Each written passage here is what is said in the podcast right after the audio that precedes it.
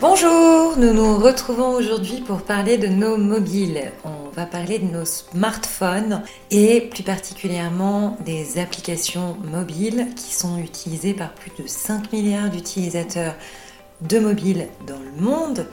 Et ces petites applications, elles ont un impact croissant sur la consommation énergétique et l'environnement. Alors, selon une étude d'Atos et de Green Spector publiée en 2019, quand on projette les consommations de l'ensemble des applications mobiles au niveau mondial, on obtient une consommation totale de 20,3 TWh hors réseau et serveurs des data centers, soit annuellement un peu moins que la consommation en électricité d'un pays comme l'Irlande. L'Irlande, c'est quand même 5 millions d'habitants. Voilà, donc on imagine l'impact finalement de cette consommation en termes d'énergie et en termes de pollution.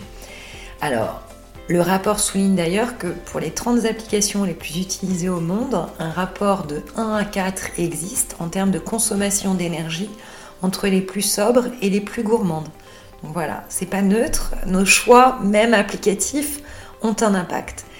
Et alors, il y a une chose importante à savoir, c'est que lorsqu'on laisse ouvertes ces applications sans les utiliser, elles consomment bien sûr de l'énergie, de plus, nous continuons à partager des datas, à recevoir des notifications inopportunes, parfois même la nuit. Et enfin, dernier argument, vous l'aurez peut-être déjà constaté, nos batteries se déchargent plus rapidement car nos applications effectuent des mises à jour régulièrement et là encore, elles consomment de l'énergie et de la batterie.